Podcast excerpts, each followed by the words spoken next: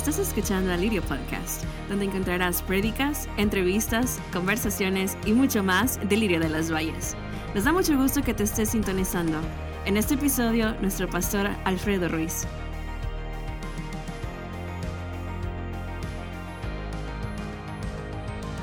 Bendiciones a todos los que nos estén sintonizando a través de esta red social. Es un privilegio que usted nos acompañe y que nos escuche. Y en esta ocasión tenemos, ¿verdad?, como invitado especial al pastor y psicólogo hermano Israel González, directo desde la ciudad de Monterrey, Nuevo León. Y para nosotros es una bendición tenerlo aquí. Y él nos va a compartir o vamos a tratar de hablar acerca de un tema muy importante para la iglesia, que es el liderazgo. Y mirándolo desde el punto de vista que es un privilegio, es el privilegio de servir a Dios y también servir a los demás.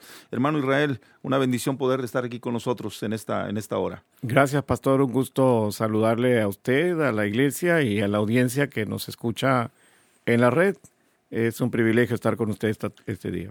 Mateo 26 o Mateo 20, perdón, versículo 26, según la traducción del lenguaje actual, nos dice que si alguno de ustedes quiere ser importante, tendrá que servir a los demás. ¿Qué, podemos decir acerca de este pasaje bíblico, hermano Israel? Primeramente que la Biblia hace una ah, conceptualización completamente distinta de lo que es el tema del liderazgo en el contexto de la iglesia. Lo que la Biblia nos está enseñando ahí que es un, un concepto contrario a lo que regularmente nosotros vemos en el, en el ambiente secular. Jesús dijo, ¿verdad?, que eh, los que se gobernaban sobre las, naciones, perdón, se enseñoreaban de ellas. Sin embargo, Jesús dijo que en el concepto eh, del reino de Dios, dice que el que quiera ser grande será el servidor. Y eso cambia completamente eh, lo que es, ¿verdad?, el liderazgo en el ámbito cristiano. Uno de los, de los temas que es un poco complicado para poder entender es que las organizaciones son estructuras de poder, pero cuando la Biblia nos habla a nosotros de la iglesia como una organización, nos habla de, de un concepto que tenemos que fortalecer, que es el servicio a los demás.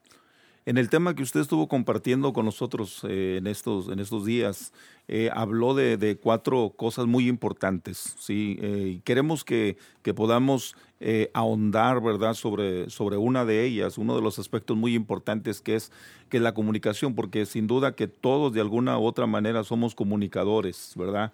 Y dentro, en el reino de Dios y en el liderazgo, todas las personas que están en un rango de liderazgo, pues es muy importante saber cómo manejar la comunicación. ¿Qué nos puede decir acerca de eso?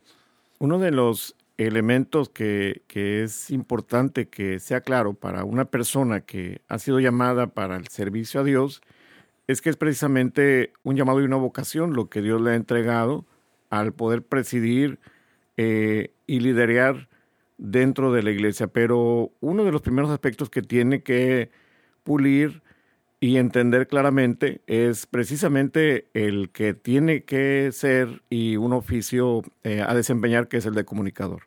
El comunicador. Bueno, Efesios 4:29, ¿verdad? Eh, usando la traducción de, del lenguaje actual que dice no digan no digas malas palabras, al contrario, digan siempre cosas buenas que ayuden a los demás a crecer espiritualmente, pues eso es, es muy necesario.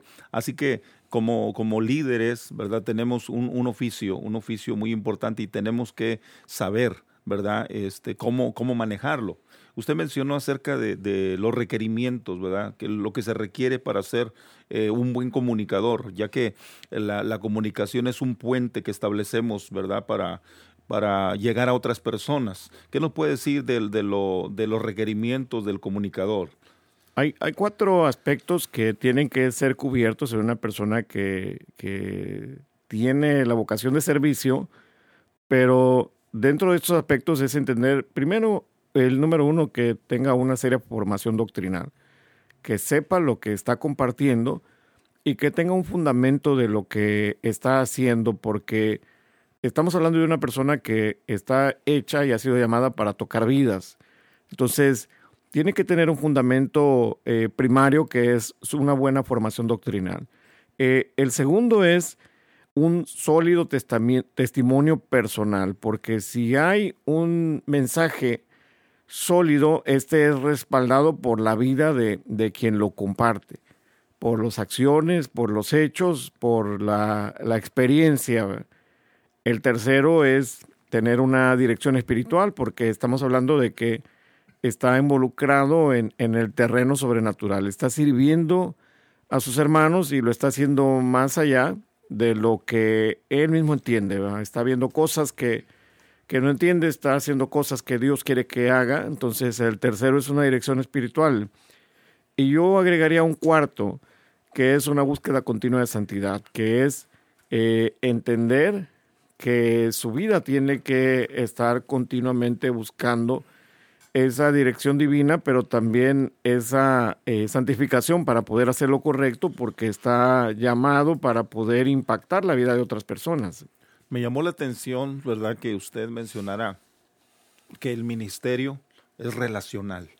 O sea, eh, tiene, conlleva, conlleva la relación. Primeramente, obviamente, la relación con Dios, pero la relación con los demás, ¿verdad? Porque son personas. Usted mencionaba mucho el, punto muy importante de que nosotros eh, trabajamos con personas, ¿verdad? Personas que, que con los cuales la comunicación es sumamente importante y, las relaciones, obviamente, ¿verdad? Eh, tienen mucho que ver en este punto. Uno de los peligros que yo veo para este tiempo es precisamente con redes sociales y todo lo que es comunicación electrónica, es perder de vista este elemento primario de, del servidor, que el ministerio tiene que ver con, la relación con las personas. O sea, eh, los americanos dicen eh, a people person, una persona de gente yo creo sinceramente que una persona que trabaja con personas es eso precisamente. Entonces, un servidor involucrado en, el liderazgo de su iglesia tiene que tener esta idea clara de que el ministerio es la relación que él tiene con, para con sus hermanos. Me estaba, estaba meditando, ¿verdad?, en, en la, la, importancia, ¿verdad? Obviamente para tener una comunicación con, con las personas tenemos que acercarnos a ellas. Tenemos que acercarnos a ellas. La palabra del Señor nos enseña, ¿verdad? Y en el libro de los Hechos que cuando el Espíritu Santo le habla a Felipe acerca de, del eunuco que iba leyendo al profeta Isaías, le dice que le mandó que se acercase al carro. O sea, la importancia, ¿verdad?, de, de acercarnos a las personas. Eso tiene mucho que ver. Eso que menciona usted, pastor, es algo que muchas veces nosotros pasamos de largo.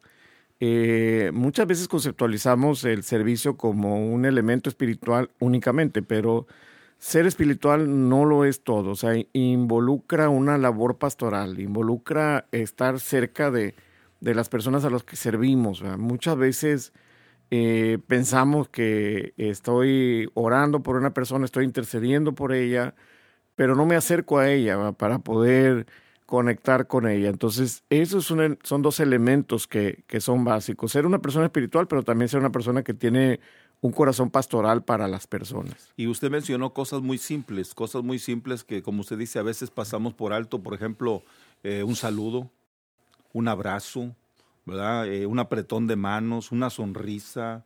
Eh, de alguna u otra manera ya abren la comunicación con la persona, ¿verdad? O sea, a veces cosas tan simples, pero las pasamos por alto. Y si, si nos pusiéramos a, meditar sobre eso, nos daríamos cuenta con cuánta gente podríamos relacionarnos, ¿verdad? Con una comunicación abierta, si solamente usáramos un saludo, ¿verdad? Un saludo, un apretón de manos, un abrazo, qué sé yo, algo, algo que, nos, que en ese momento nos conecte. Uno de los eh, aspectos que los escritores del tema de generaciones dice que es que esta generación escucha con los ojos. Y eso quiere decir que está muy habituada a lo que es la comunicación electrónica. Y corremos el riesgo de perder de vista la conexión humana, que implica precisamente eso, la calidez del contacto, un saludo, un abrazo, una sonrisa, un Dios le bendiga, un buenos días, eh, que es lo que finalmente nos acerca. Por eso como comunicador tengo que entender eh, primariamente que tengo que acercarme a las personas. Mm. Tengo que eh, ser una persona cercana que tiene la capacidad de encontrar un terreno común para poder conectar y despertar un interés acerca del mensaje que, que tiene y que puede transformar la vida del otro. Alguien mencionaba acerca de la ironía de este tiempo, ¿verdad? De cómo a través de las redes sociales y a través de, los teléfonos que ahora tenemos, los teléfonos inteligentes, podemos comunicarnos, comunicarnos ¿verdad? En, cuestión de segundos, hasta con personas que están del otro lado del mundo. Y, sin embargo, no podemos comunicarnos con los que tenemos cerca. E, esa es una ironía tremenda, ¿verdad?, de lo que estamos viviendo hoy en este tiempo. y es una ironía porque estamos comunicados, pero no estamos conectados. Eh, para mí es impresionante eh, tener una conversación con una persona en tiempo real, vía electrónica, llámese Webex, llámese FaceTime, llámese WhatsApp, eh, pero que desafortunadamente al vecino que tengo al lado no sé ni cómo se llama. Exacto. Otra de las cosas que, que mencionaba usted eh, dentro de la comunicación es que para poder acercarme, el, número uno es acercarse a las personas, acercarnos a ellas, pero después mencionaba usted, o sea, buscar un terreno común, algo que nos, que, sea común entre las dos personas o algo que a la otra persona, ¿verdad?, eh, le guste. Y, poder eh, entablar esa comunicación en un terreno que nos, que nos una y que nos comunique a las dos personas. Es algo tan, tan simple. Eh, a mí me, me, gustan mucho los deportes y tengo mi preferencia con el fútbol americano. Pero una buena parte de la gente que he conocido dice, bueno, yo prefiero el soccer, prefiero el béisbol o prefiero la cocina. Entonces, tengo información de un terreno donde cual puedo entrar para poder conectar con una persona. Y eso es algo que me acerca para poder eh, entregar un mensaje más fuerte, que es el mensaje del Evangelio, a través de un canal común. Jesús nos enseña, ¿verdad? Este, nos da un ejemplo muy claro cuando entabló la, la plática con la, con la mujer samaritana, ¿verdad? Allá junto al pozo de, de Jacob.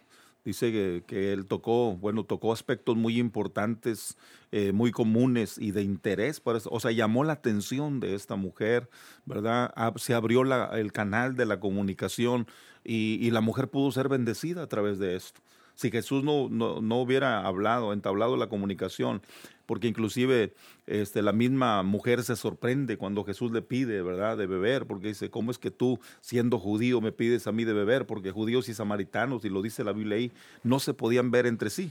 Sin embargo, Jesús hizo a un lado todo eso, ¿verdad? Y empezó a entablar una comunicación con esta mujer, buscó un terreno común, ¿verdad?, con ella, y llamó la atención de ella, y ella fue bendecida. Y eso me, lleva a mí a entender que hay tres elementos más que, tengo que incluir como eh, parte de mis requerimientos como comunicador y, los tres son, uno, nunca condenar, porque Dios no nos ha llamado a ser jueces ni a emitir juicios, Dios nos ha llamado a restaurar relaciones, a tener un ministerio de reconciliación. Por eso si vemos esa escena que usted está compartiendo de la mujer samaritana, lo primero que hizo Cristo fue no condenar, pero lo segundo que hizo fue mostrar interés. Y lo tercero, cuando le dice, bueno, este, es verdad que no tienes marido, pero has tenido este pasado, es confrontar en amor. Eh, que son tres elementos más que, que, yo debo cubrir en mi servicio como, como líder y, y, en el pulir mi habilidad como comunicador. Pues sin duda que, que, este, este primer punto, ¿verdad? De, lo, de la comunicación, nos damos cuenta la, la importancia, la importancia que hay, ¿verdad? En, en la comunicación. Inclusive eh, podemos nosotros mirar que aún las personas, ¿verdad? Que, que están deshabilitadas de su voz, como quieran, buscan la manera de comunicarse con lenguajes de señas eh, o qué sé yo. Por eso es, es, importante, ¿verdad? Saber que todos, de alguna manera o de otra, ¿verdad? Eh, Dios nos ha dado la capacidad de poder comunicarnos. La cosa es usarlo, ¿verdad? Sí, es, correcto. Por eso volvemos al punto que mencionaba usted al principio, el Ministerio Relacional y nos comunicamos precisamente para relacionarnos. Por eso tengo que procurar tener eh, relaciones saludables, pero muchas veces eh, no entiendo esto y puedo estar generando relaciones deficientes. Y, creo que, es importante y necesario ser claro aquí, porque una relación deficiente lo único que me va a dar es personas desconfiadas, fácilmente susceptibles de ser ofendidas. Por eso tengo que esforzarme en trabajar en, este aspecto. Entonces podemos nosotros mirar que o la comunicación que tenemos con, otras personas eh, puede ser deficiente o puede ser armoniosa de acuerdo, ¿verdad? A cómo, a yo me comunique, ¿verdad? Con esas personas. Una relación armoniosa, como usted lo menciona, es una relación en donde nos podemos comunicar sin palabras y, y, donde podemos transmitir un mensaje simplemente con mirarnos a los ojos, con levantar la mano, con entregar una sonrisa, porque tenemos una relación armoniosa. No tenemos ningún conflicto, no tenemos una intención secundaria, pero cuando no tengo relaciones buen, bien establecidas, yo tengo que entender algo, que, que el significado no está en las palabras, el significado está en la persona. O sea, te escucho porque eres tú, porque tú eres quien, me está diciendo esto en una relación bien, no bien establecida porque representas un respeto, una autoridad, etcétera. Eh, y ahí es donde tengo que entender que también mi persona tiene un valor y un significado para las demás personas. Exacto. Entonces, dentro de, dentro de, la, de la comunicación, eh, creo que en todo, en todos los aspectos de la vida, hay principios que si los llevamos a cabo, ¿verdad? Nos van a dar un buen resultado. Y la Biblia nos habla mucho de, de, muchos principios y, y, nos, usted mencionaba principios bíblicos, ¿verdad? De la comunicación. Ah, ¿Me puede mencionar este, algunos de esos principios bíblicos? Y voy a mencionar algunos, pero, pero yo quisiera no dejar de enfatizar que, que nuestras relaciones interpersonales, la comunicación saludable y eficaz es clave es clave porque cuando hay una mala relación, lo primero que se sepulta es la comunicación. Como eh, terapeuta de pareja, lo primero que me encuentro cuando una pareja tiene un conflicto es que se dejan de hablar. Y lo mismo pasa también en los equipos de trabajo. Cuando tengo una diferencia con alguien, eh, lo primero que hago es, retirar la palabra. Por eso es tan, tan importante y tan necesario que entendamos esto. La Biblia nos menciona algunos de los principios bíblicos que tengo que considerar, y yo quisiera mencionar solamente dos que menciona eh, David y que menciona su hijo Salomón en la Biblia. Y el primero lo menciona el Salmo 141.3 cuando dice, toma control de lo que digo, oh Señor, y guarda mis labios. El primer principio que me está dando ahí es, debo cuidar mi forma de hablar. Exacto. Y cuando Salomón expresa en, el otro, ¿verdad? Eh, David ahí expresa en el Salmo 141, debo cuidar. Aquí, aquí la palabra es cuidar, o sea, cuidar eh, mi forma de hablar, Por esa razón, ¿verdad? El apóstol San Pablo nos, nos hablaba mucho, ¿verdad?, de, que cuidáramos nuestra manera de expresarnos, nuestra manera de hablar. Y aquí David también nos lo, lo recalca. ¿Y, ¿Y qué Salomón nos da otro consejo? ¿Cuál es el otro consejo que nos da Salomón acerca, qué principio bíblico nos enseña en la comunicación? Dice Proverbios 21, 23, el que refrena su boca y su lengua se libra de muchas angustias. Y el segundo principio es, debo entender que si cuido mi forma de hablar, me voy a evitar muchos problemas. Una de las cosas que, que compartimos esta tarde en el, seminario eh, para líderes es que quieres que alguien eh, te olvide fácilmente, ayúdalo. Quieres que alguien nunca te olvide, trátalo mal.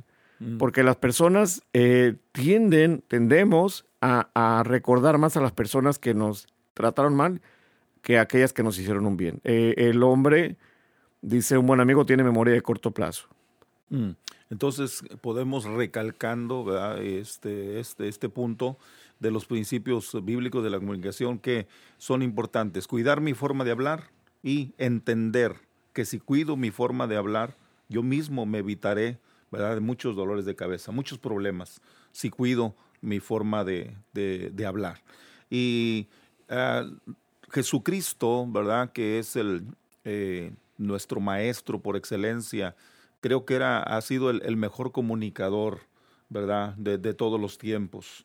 Eh, no solamente, ¿verdad?, se comunicaba en, una esfera, sino en todas las esferas y, en todas las, las, eh, áreas y en todo, con todo tipo de persona. Y, pero la, la Biblia también nos enseña, ¿verdad?, cómo era la comunicación, ¿verdad?, de Jesucristo eh, y eso puede servir mucho para nosotros. Nos puede decir, ¿verdad? Algunos puntos importantes de, cómo era Cristo en su comunicación, cómo era la comunicación de él. Y claro que sí, pastor. Muchas veces nosotros no reparamos en la manera en que Cristo exponía las verdades que compartía. Pero hay cuatro características que vemos en la comunicación de Cristo y la primera de ellas era que era santa. Dice Proverbios 6, 16 al 17, seis cosas aborrece Jehová y aún siete abomina su alma. Los ojos altivos, la lengua mentirosa y usted terminará eh, de completar este pasaje. Entonces lo que primero tengo que reconocer aquí es que como líder, lo que yo debo decir debe ser verdad. ¿sí? Ese es el, primer elemento. Y eso significa que mi, mi, servicio como comunicador es evitar mentiras, exageraciones, eh, verdades a medias, porque finalmente lo que yo digo debe ser benéfico, debe hacer algo bueno para la persona. Por eso Efesios me vuelve a recalcar en Efesios 4, 29 al 32, dice, ninguna palabra corrompida salga de vuestra boca, sino la que sea buena para la necesaria edificación entonces, lo que como líder debo decir es ser benéfico. Hay un pensamiento eh, básico que algunos de nosotros hemos crecido con él y es, si no tienes nada bueno que decir, mejor no digas nada. ¿Por qué? Porque puedo correr el riesgo de lastimar a alguien. Usted, usted mencionaba algo muy interesante. Eh, no podemos controlar, ¿verdad?, lo que otros dicen, ¿verdad? Pero si podemos controlar la forma en que respondemos a lo que, a lo que otras personas dicen. ¿verdad? Entonces, eso es muy importante, se me quedó muy grabado. Y yo quiero que las personas que nos escuchan en este momento puedan pensar en esto. No podemos controlar lo que otros dicen, pero sí podemos controlar la forma en que respondemos a eso, ¿verdad? Eh, también mencionaba usted que nuestra manera de hablar, ¿verdad? Según la, según la Biblia, ¿verdad? Debe, debe de ser eh, justa. Y algunas cosas interesantes, cinco cosas interesantes que usted mencionaba, cómo, cómo debe ser nuestra manera de hablar, o debe ser sin, sin algunas de las cosas estas. ¿Qué cosas mencionó usted eh, durante la clase? Eh, cinco cosas que, que la Biblia me exhorta a tener que evitar en mi manera de hablar. Y la, uno, la primera de ellas es evitar la, la amargura. ¿sí? Debo evitar en mi hablar denotar amargura. Debo evitar la ira, el enojo, los gritos o la calumnia. Y por la parte contraria, la Biblia me exhorta y me dice que tu hablar sea amable, sea tierno y sea perdonador. Mm, muy importante, muy importante. Bueno, Proverbios 26, del versículo 4 al 5, ¿verdad? Nos dice, nunca respondas al necio de acuerdo con su necedad, para que no seas tú también como él responde al necio como merece su necedad, para que no se estime sabio en su propia opinión. Otra de las cosas que usted mencionaba, hermano, que la, comunicación de Cristo, o sea, siempre fue, ¿verdad?, eh, con un propósito. O sea, él, él, cuando hablaba, lo hacía siempre con un fin determinado. Y, y el fin de, de, lo que decía y lo que yo debo entender que, que mi comunicación tiene que tener un propósito es que lo que yo digo, debe ser para la gloria de Dios y debe ser para el bien de los demás. Y yo quiero, por ejemplo, aquí incluir la parte de redes sociales. O sea, si voy a postear algo como servidor, una tiene que ser para la gloria de Dios y dos tiene que ser para el bien de los demás. Hay un ambiente ahí de, de fiesta en Facebook, por ejemplo, pero puedo hacer sonreír a alguien, puedo hacer reír a alguien sin tener que ofenderlo, sin tener que burlarme de alguien, sin tener que insultar a otro. ¿verdad? Y lograr esto que, que, la Biblia me dice, pero para poder llegar ahí tengo que hacer algo que nos cuesta mucho trabajo todos los días y es crucificar el ego, es negarme a mí mismo. Y eso es una tarea que cotidianamente tengo que estar ejerciendo para no ser vencido y entonces estar buscando mi propia gloria y mi propio bienestar en lugar de, del beneficio para con mis hermanos. Quiere decir que en el tiempo que estamos viviendo, ¿verdad? Con, con, el apogeo que tienen las redes sociales y el uso, ¿verdad? Que se le da, creo yo que, uh, no sé, tal vez el 95, 98% de la gente esté conectada, ¿verdad? A las redes sociales. Y por eso es bien importante, ¿verdad? Que si las vamos a usar, que las usemos correctamente. Y las dos cosas que usted menciona, sí, es, es, una, es una gran verdad. Hacerlo para la gloria de Dios eh, sin embargo, nos damos cuenta que ah, muchas veces cometemos el error de ventilar asuntos, ¿verdad? De los cuales la gente no tiene que, pues saber o darse cuenta, ¿verdad? Y lo utilizamos a veces para eh, tal vez postear cosas, ¿verdad? Que traemos en el corazón, ¿verdad? Y no nos atrevemos a decirlas eh, a la persona directamente, que es lo que es lo más correcto.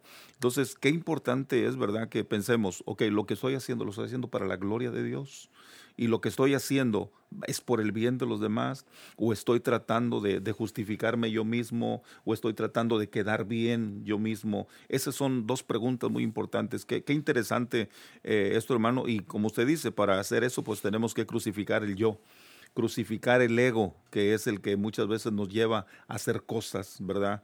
que nosotros pensamos que son para la gloria de Dios, pero la realidad es que son para vanagloria nuestra, ¿verdad? Eh, el tercer, la tercera cosa que usted mencionó, ¿verdad? Acerca de la comunicación de Cristo. Quiero que nos diga un poquito acerca de esto.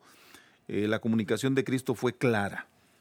Dice Proverbios 15, 28, el corazón del, del justo piensa para responder, mas la boca de los impíos derrama malas cosas. Cuando hablamos de, de la comunicación clara, eh, quiere decir que la manera en que digo algo debe ser directa y debe ser apropiada. Si voy a ser claro, debo hacer algunas cosas como, por ejemplo, orar acerca de lo que debo decir, pensar lo que, lo que tengo que decir y ser breve. Muchas veces pensamos que puedo darle una perorata larga a alguien y que eso va a hacer que cambie. No, a veces Dios solamente utiliza una o dos palabras para poder eh, hablar a la conciencia de, de una persona tengo que abstenerme de, segundas intenciones, de retener información y de no jugar con, con las personas, porque tengo que recordar continuamente que estoy sirviendo a un alma y un alma que es propiedad de Cristo, que me ha entregado para poder compartir juntos la carrera y a quien yo he sido entregado también para poder servirle. El, cuarto punto que mencionó en, la comunicación de Cristo ¿verdad? Este, que son muy, muy importantes, que si los, los, que nos están sintonizando, ¿verdad? A través de este episodio, eh, la corta cosa que mencionó usted es que la comunicación de Cristo era oportuna. Eh, ¿Podemos ahondar un poquito sobre ese punto? Dice el libro de Proverbios, eh, capítulo 25, verso 11, manzana de oro con figura de plata es la palabra dicha como conviene eso quiere decir que cuando yo eh, digo algo, tengo que decirlo en el momento apropiado. ¿Por qué? Porque el no hacerlo equivale a guardar rencor en nuestro corazón por algo que no nos gustó. Y desafortunadamente a veces escucho muchas personas que dicen situaciones que pasaron hace un año, dos, tres, cuatro, y todavía las lleva consigo. Todavía no las suelta. Eh, por eso es tan importante que si voy a decir algo y quiero ser oportuno en esto, tengo que ser prudente. Y eso quiere decir, no tengo que esperar innecesariamente, decir, bueno, voy a dejar que pase un mes, dos, tres, para poder tocar este asunto con alguien, pero debo tomar un tiempo adecuado para poder compartir. Y eso significa también estar seguro de que encuentro el mejor tiempo para poder hacerlo. Resumiendo un poco sobre la, sobre la comunicación, eh, Malrael, el ministerio relacional, necesitamos la comunicación para poder acercarnos a las personas eh, y también, ¿verdad?, tomar como ejemplo La, la, forma en que Cristo se comunicó y recordar, ¿verdad?, que la comunicación de Cristo eh, fue santa, eh, la comunicación de Cristo fue con propósito, la comunicación de Cristo fue clara, ¿verdad? Y también la, la comunicación de Cristo era en el momento oportuno. Y nosotros, ¿verdad? Si aprendemos de esto, creo yo que como líderes nos va a beneficiar bastante, ¿verdad? Eh, el, aprender esto sobre lo que es la comunicación. Hermano eh, Israel, resumamos esto en el, en el tiempo que nos queda y para terminar con este punto de la comunicación. Yo resumiría de una manera muy simple que para nosotros, que estamos llamados al servicio a la iglesia, al servicio de nuestros hermanos, nuestra comunicación tiene que ser correcta, clara y oportuna. Y eso significa para mí desarrollar nuevos hábitos, tener un corazón correcto y esforzarme por ser un mejor comunicador cada día. Y eso es algo que se puede aprender. La Biblia nos enseña cómo, hay gente muy linda que está cerca de nosotros para poder asistirnos, hay recursos literarios, hay muchas cosas, pero eh, finalmente tiene que ver con, con el deseo y el anhelo de servir mejor a mis hermanos y servir mejor a la iglesia y honrar la vocación y llamado que Dios me ha entregado para poder eh, tocar una vida. Pues hermano Israel, muchas gracias por compartir con nosotros, ¿verdad? Este, este primer punto acerca del liderazgo, el privilegio de servir, que fue la comunicación. Esperamos que usted haya sido bendecido con esta, eh, eh, enseñanza y que usted sea, ¿verdad? que sea productivo para la, la gloria del Señor y que seamos edificados cada día. Gracias por estar con nosotros en este episodio. Le esperamos en el próximo con la ayuda del Señor. Gracias por escuchar Alirio Podcast. Si te gustó nuestro programa, regálanos un like y compártelo. O visítanos en nuestro sitio web cesalirio.org. Sintonízate para nuestro siguiente episodio. Dios te bendiga.